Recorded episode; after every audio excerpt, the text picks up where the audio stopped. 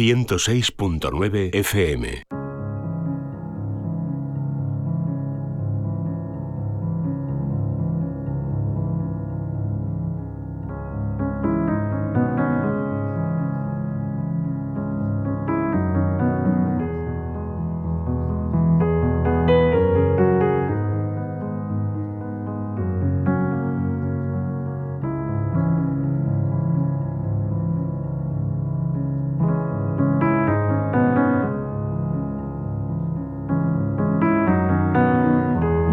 33 minutos, estamos en directo en Es la Mañana de Sevilla.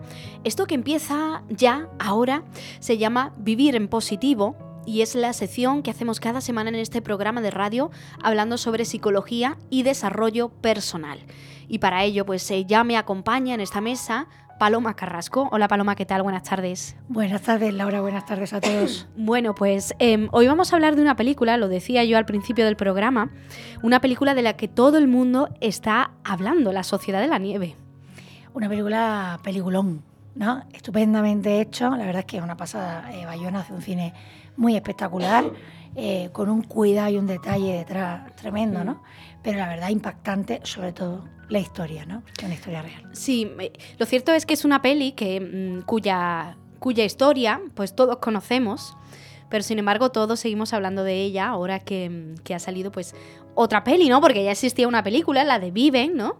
O sea que conocemos la historia real, ya hemos visto una película sobre ella y ahora sale otra peli Em, y seguimos hablando, ¿no? Y, muchísimo, ¿no? Sobre, sobre el largometraje. Eso es porque la historia que hay detrás es tan fuerte, tan grande, tan potente, que es inevitable, ¿no? Que vuelva a salir todo el debate, toda la historia, que generaciones nuevas también conozcan esta historia, ¿no? Bueno, es que de hecho creo que es la única historia que se conoce, ¿no? De, parecida, es decir, de un accidente aéreo de tanta duración de, de días, ¿no? Sin, de personas de supervivientes sin rescatar, eh, pues no se conocen datos parecidos, ¿no?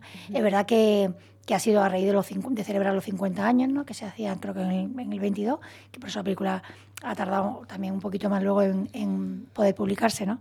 Pero...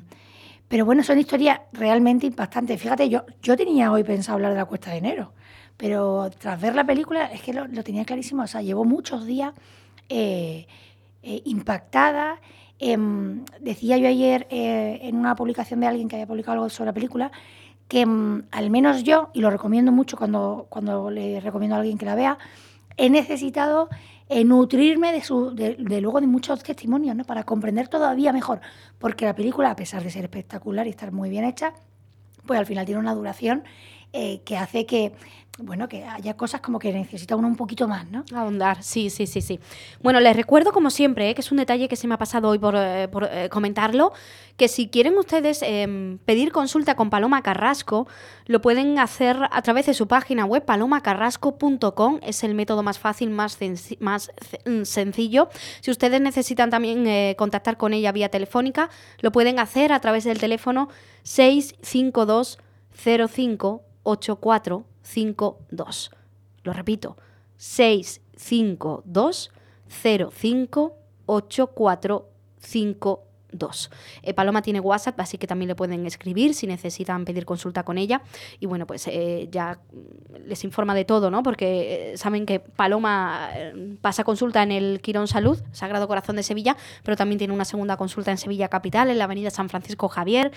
ofrece la posibilidad de sesiones online, por si nos escuchan ustedes desde cualquier parte del mundo, fuera de Sevilla, en fin, que hay varias fórmulas y varias posibilidades de, consultar lo que sea lo que necesiten con, con Paloma Bueno, hecho este paréntesis, que se me iba antes porque me estaba quedando sin voz y, ya me he despistado, hecho este paréntesis, em, nos metemos ya de lleno, si te parece, en analizar esta película de la sociedad de la nieve, ya hemos estado un poquito hablando sobre ella, el motivo, ¿no? Que te, o la razón que te ha llevado a que hoy la traigamos aquí, este programa de radio, hablando de psicología. Vamos a empezar, si te parece, escuchando un poquito del tráiler, que yo creo que para quien todavía no le vea mucho sentido hablar de esta película en psicología, pues para que encuentre la respuesta. ¿Qué pasa cuando el mundo te abandona? No tenés ropa, te estás congelando. ¡Vamos a llegar hasta arriba! Cuando no tenés comida y te estás muriendo. Si no comemos nos vamos a morir. ¿Comer qué? Yo no me voy a quedar acá. ¿Ahora se van a dejar morir? Después de todo lo que pasó. Vos tenés las mejores piernas del equipo. Caminar por los demás.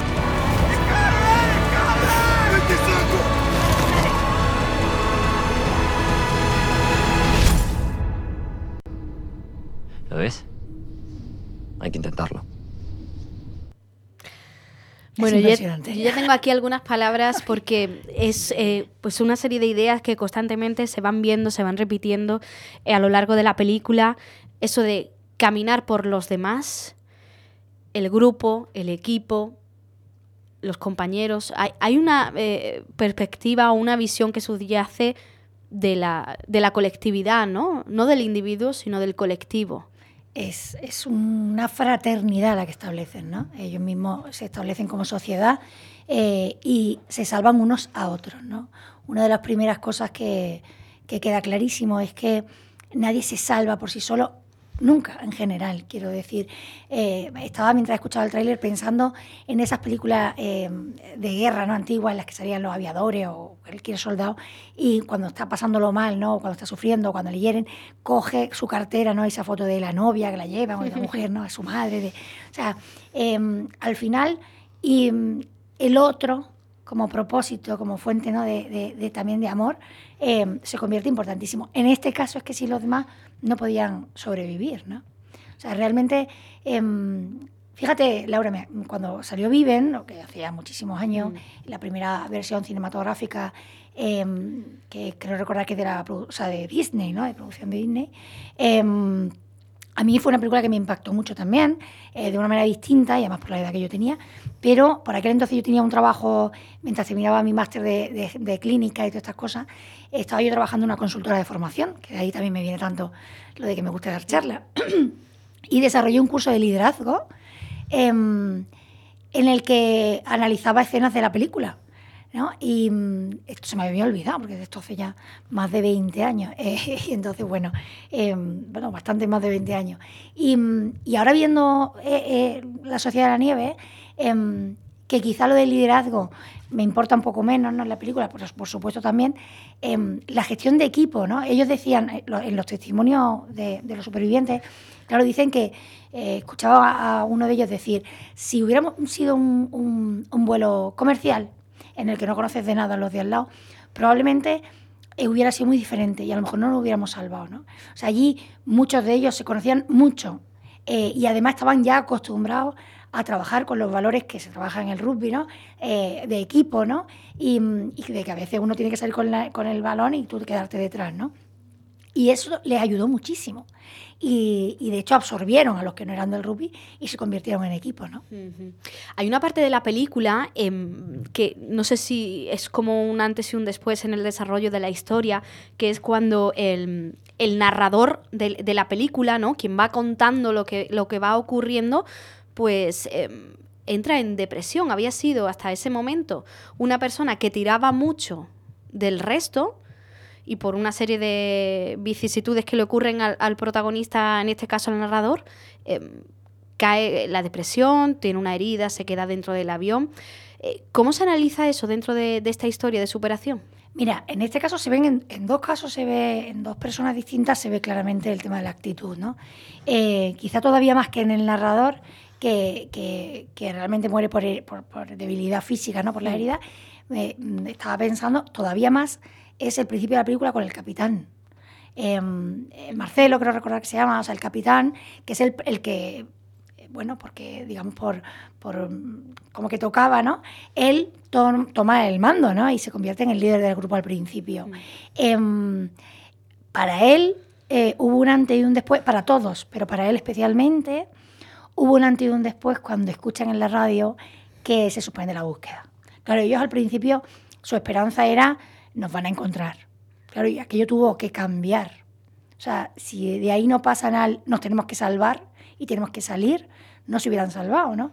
Claro, ellos, y hay que entenderlo, la esperanza que tenían puesta en que los encontraran, de pronto, eh, para, los que- para el que no sepa la historia, ¿no? Ellos tienen acceso y pueden escuchar la radio, Y claro, cuando de pronto escuchan en la radio, o sea, fíjate, o sea, imagínatelo, ¿no? Eh, que les dan por muerto y que se suspende la búsqueda, em, este hombre se hunde, ¿no? Eh, se hunde tanto que, bueno, que creo que recordar que es el alud el que, el que lo mata, porque es que, claro, son muchísimas dificultades las que se encuentran, ¿no? Cuando ya consiguen aquello, eh, convertirlo en una especie de habitáculo medianamente, eh, pues eso, habitable, ¿no? en el que podían dormir, se encuentra con la sorpresa de la luz, ¿no? Que los tiene la friolera de tres días y tres noches sin poder salir, ¿no? O sea, se crea aquello como un iglú y, y sobreviven ahí en un espacio muy pequeñito, pero sin, sin apenas moverse. Bueno, pues el capitán ahí, ahí fallece. Eh, y realmente ellos dicen que estaba muy hundido, ¿no? Había cambiado completamente su actitud em, en el momento que, que, escucha esa noticia, ¿no? Y luego el protagonista, en este caso de la película, eh, que además es muy bonito, porque claro, eso hasta ahora no lo habíamos escuchado, que es intentar darle un protagonismo grande, ¿no? A todos los que perecieron, o sea, primero mm. sobreviven al accidente, ¿no? Eh, pero luego pues perecieron mucho allí en la nieve, ¿no? Y, y claro, este chico efectivamente al principio quería, porque además él también quería salir, quería andar, ¿no? Él también quería ir en busca de esa salvación y, y se encuentra eh, con una herida importante, con creo que el pie herido, además de unas esporas importantes en la espalda y, y además también a él en concreto es al que más le cuesta dar el paso decisivo de alimentarse, le cuesta mucho, come muy poco, y es consciente, es verdad que él es consciente de que físicamente no va a sobrevivir. Y en ese momento, eh, bueno, quizá tira la toalla. Lo que pasa es que yo creo que, que en el caso de Numa, ¿no? que es este narrador, eh, no es tanto por esa, por esa actitud anímica, ¿no? Em, como, por, como por tomar conciencia ¿no? de qué era lo que iba a pasar. Y de hecho él hace la gran cosa, entre comillas, ¿no? a través de su nota, de lo que deja por escrito, que es protagonista mucho de la película también, que impulsa por fin a, a los que quedaban, y en este caso sobre todo a Nando, a decir, sí, o sea, si me tengo que morir intentando salvarnos, pero, pero, lo haré, ¿no? Hay un debate moral muy interesante eh, respecto a, bueno, a, a, si nos alimentamos o no nos alimentamos. Claro, bueno, la decisión entre la vida, entre la muerte. Eh, yo ahí, en este caso, porque mientras yo veía la película, no dejaba de pensar eh, en, en, mi propia incapacidad. O sea, yo que creo que tengo gran, ¿no? O sea, que, que, en general no es que sea de y lucha, pero, pero creo que, yo, o sea, yo viendo la película, yo decía, yo creo que hubiera muerto seguro porque no, no hubiera podido, no hubiera sido capaz, no hubiera sido capaz, ¿no? Y ahí es una de las razones por las que yo luego he necesitado escuchar más cosas, escucharles a ellos, y he comprendido mucho, y de hecho ahora, ahora no lo sé, ahora digo, bueno, pues no lo sé, a lo mejor sí que si hubiera pensado, si hubiera tenido hijos, por ejemplo, ya, ¿no? Y a lo mejor hubiera dicho, pues sí, sí, sí, si toca, si es lo que toca, pues toca.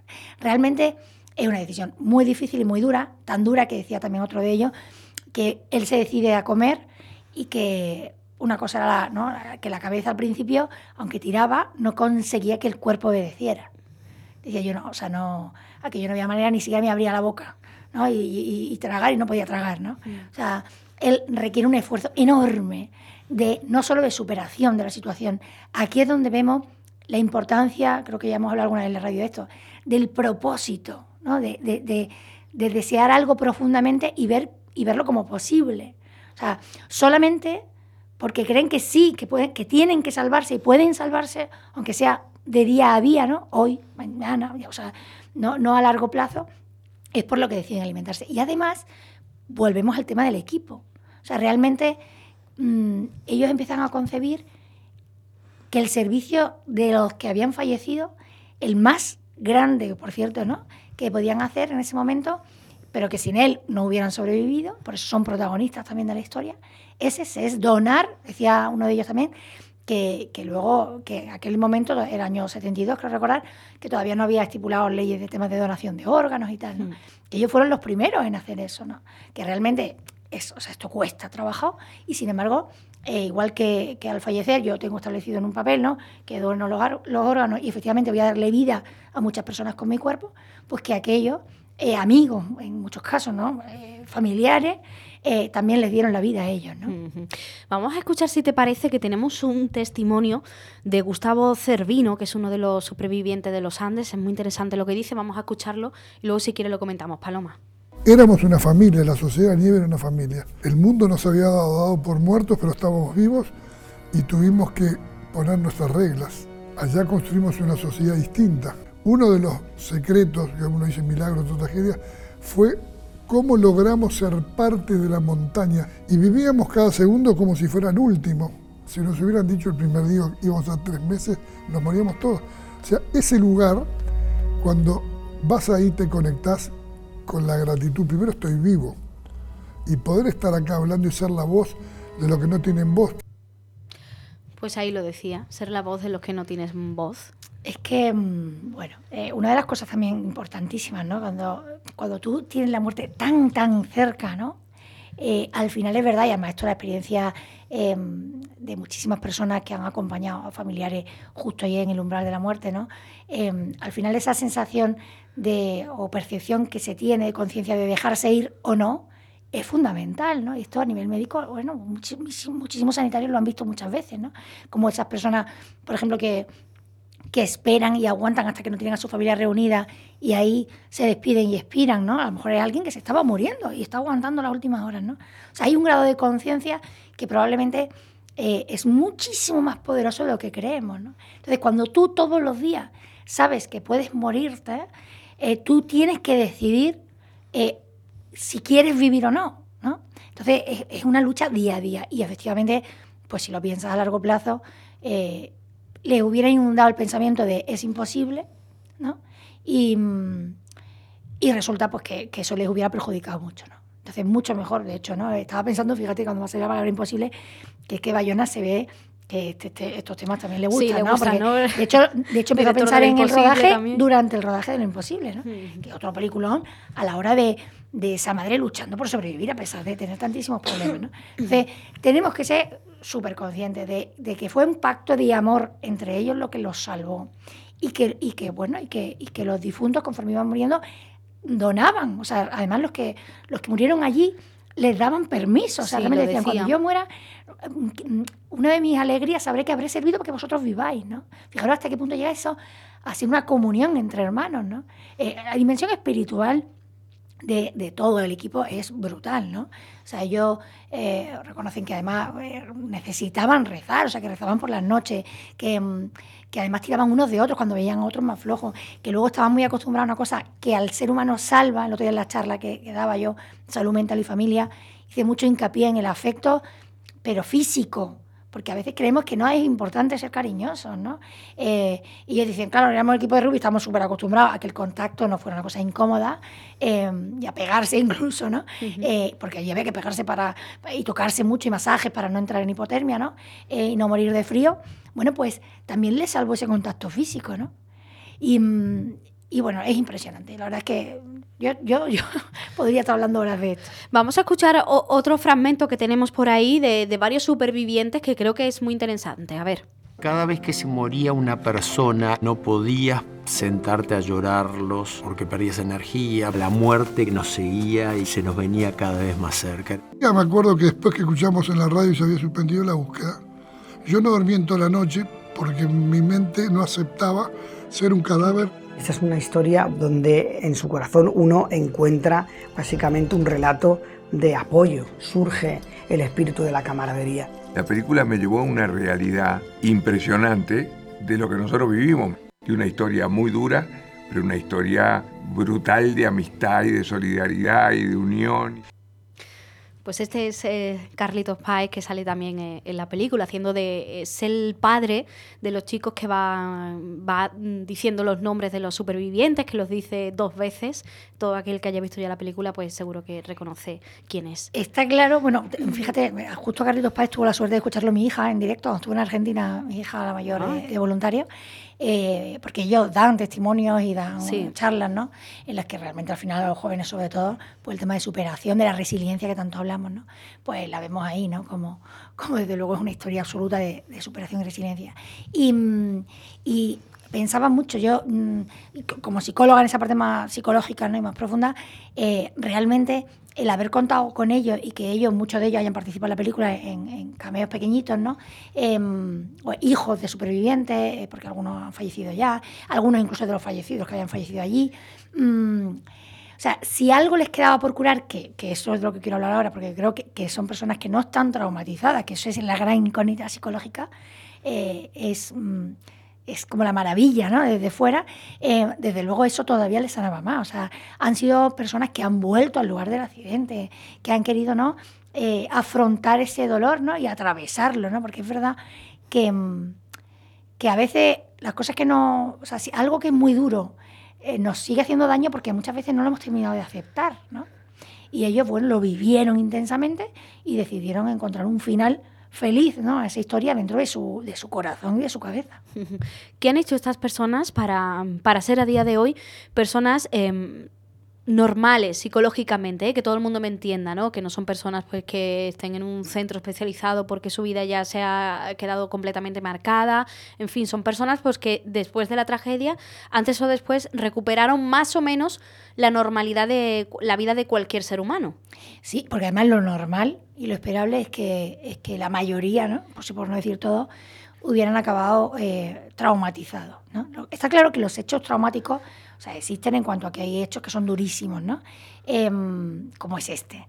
Eh, pero luego lo que convierte un hecho traumático en un trauma personal eh, tiene mucho que ver con, con, cómo soy. O sea, lo primero son mi, mi, mi, personalidad previa, mi, ¿no? mi actitud, mis valores, ¿no? El, el, el, cómo yo soy antes de que me pase. Pero luego, sobre todo, decía esa gestión que hago del trauma. Es decir, una de las cosas que convierte algo doloroso y traumático en un trauma después, ¿no? Con los años, lo vemos muchas veces con los traumas de infancia, es precisamente el querer olvidar, ¿no? A veces lo hacemos inconscientemente, nos disociamos. Mm. Esto es tan horrible que yo prefiero no volver a pensarlo nunca más, ni que como si no me hubiera pasado.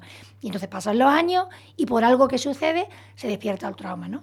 O no, o incluso conscientemente eh, he sufrido, yo qué sé, pues es un accidente de coche, o se ha muerto un hijo mío, o, y, y, yo es algo que mm, reservo eh, y no quiero volver a hablar, no soy capaz, no puedo, y pasa el tiempo y está sin elaborar ¿no? ese dolor. Eh, esto pasa también con el duelo, que hemos hablado tantas veces en la radio. Al final necesitamos hablarlo y atravesar el dolor para poder llegar al final. ¿no? Cuando yo lo aparco, eh, resulta que nos vamos a encontrar luego un problema. Ellos, em, por un lado, para que esto no les traumara toda la vida, ¿no? porque además em, sabemos que son personas que, que, han trabajado, que han hecho cosas con su vida. Eh, creo que todos se han casado y han formado familia y tienen hijos, o sea que mm, a alguno de ellos les costó más años poder hablar ¿no? de lo sucedido, lo vivían como algo muy íntimo y mm, querían como guardárselo. Eh, pero todos en algún momento, y la película eh, también eh, ha ayudado yo creo que a eso muchísimo, a que se pongan todavía más, eh, más de acuerdo, ¿no? Se dieron cuenta en algún momento mm, de que lo que habían vivido, siendo algo negativo a priori, podían sacar mucho positivo, ¿no? Y, mm, y, encima hacer mucho bien.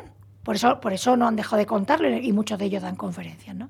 Entonces, la actitud previa, el cómo lo vivieron, el compartirlo, volvemos al tema del equipo. O sea, mm, allí todos se apoyaron, ¿no? Nadie sintió que tuviera que vivirlo de manera aislada o individual, ¿no? Y luego también eh, convertir lo que te pasa en algo que sucede para algo. El tema del para qué me pasan las cosas eh, hace que, que, bueno, que le demos sentido a todo lo que nos acontece. Y es uno de, los, de las claves ¿no? para, para sobrevivir y para que no se convierta en un trauma algo que te ha pasado. ¿Esa puede ser la principal enseñanza que podemos sacar de esta historia? Bueno, son muchas. Yo creo que la principal es el, ese pacto de amor que hacen entre todos, ¿no? Y cómo son conscientes eh, que los que han sobrevivido, los supervivientes, están vivos gracias a los que fallecieron. Eh, que salvaron unos a otros, o sea que ninguno se salvó solo, ni siquiera por ser más fuerte, ni por ser mejor, ni tener mejores piernas, ¿no? Y, y luego la otra, ¿no? Como la búsqueda de, sentido y de propósito eh, y agarrarse fuerte, ¿no? Desde la fe también, ¿no? Al sentido de tu vida, ¿no? Y querer luchar por, por estar vivo eh, se convierte al final en una fuente de inspiración, de motivación y de superación personal. Nos quedamos, por tanto, con, este último mensaje, que creo que, como todo, eh, en este tipo de historias, siempre cada uno a nivel personal pues podemos aprender enseñanzas y, tomarlo ¿no? como ejemplo para luego aplicarlo eh, en nuestra vida. Paloma Carrasco, muchas gracias. Gracias a vosotros, como siempre. Bueno, les recuerdo que pueden pedir eh, cita con Paloma Carrasco a través del teléfono 652 05 8452. 652 05 8452. En ese móvil pueden llamar o escribir un mensaje de WhatsApp y pedir eh, cita con Paloma. Y les recuerdo también pues, que hay una página web que es palomacarrasco.com Ahí pues eh, pueden ustedes encontrar el correo electrónico y también pueden pedir cita vía correo electrónico. Esas dos vías son las eh, mejores, más fáciles, más sencillas para contactar con Paloma Carrasco. Bueno, pues cerramos ya el Vivir en Positivo de hoy, de esta semana. Ahora vamos a llegar a la una de la tarde, va a llegar la información de España y del mundo y a la vuelta continuaremos aquí en Es la Mañana de Sevilla. Nos queda mucho por delante para empezar que tenemos eh, cita, entrevista con el alcalde de Sevilla, con José Luis Sanz.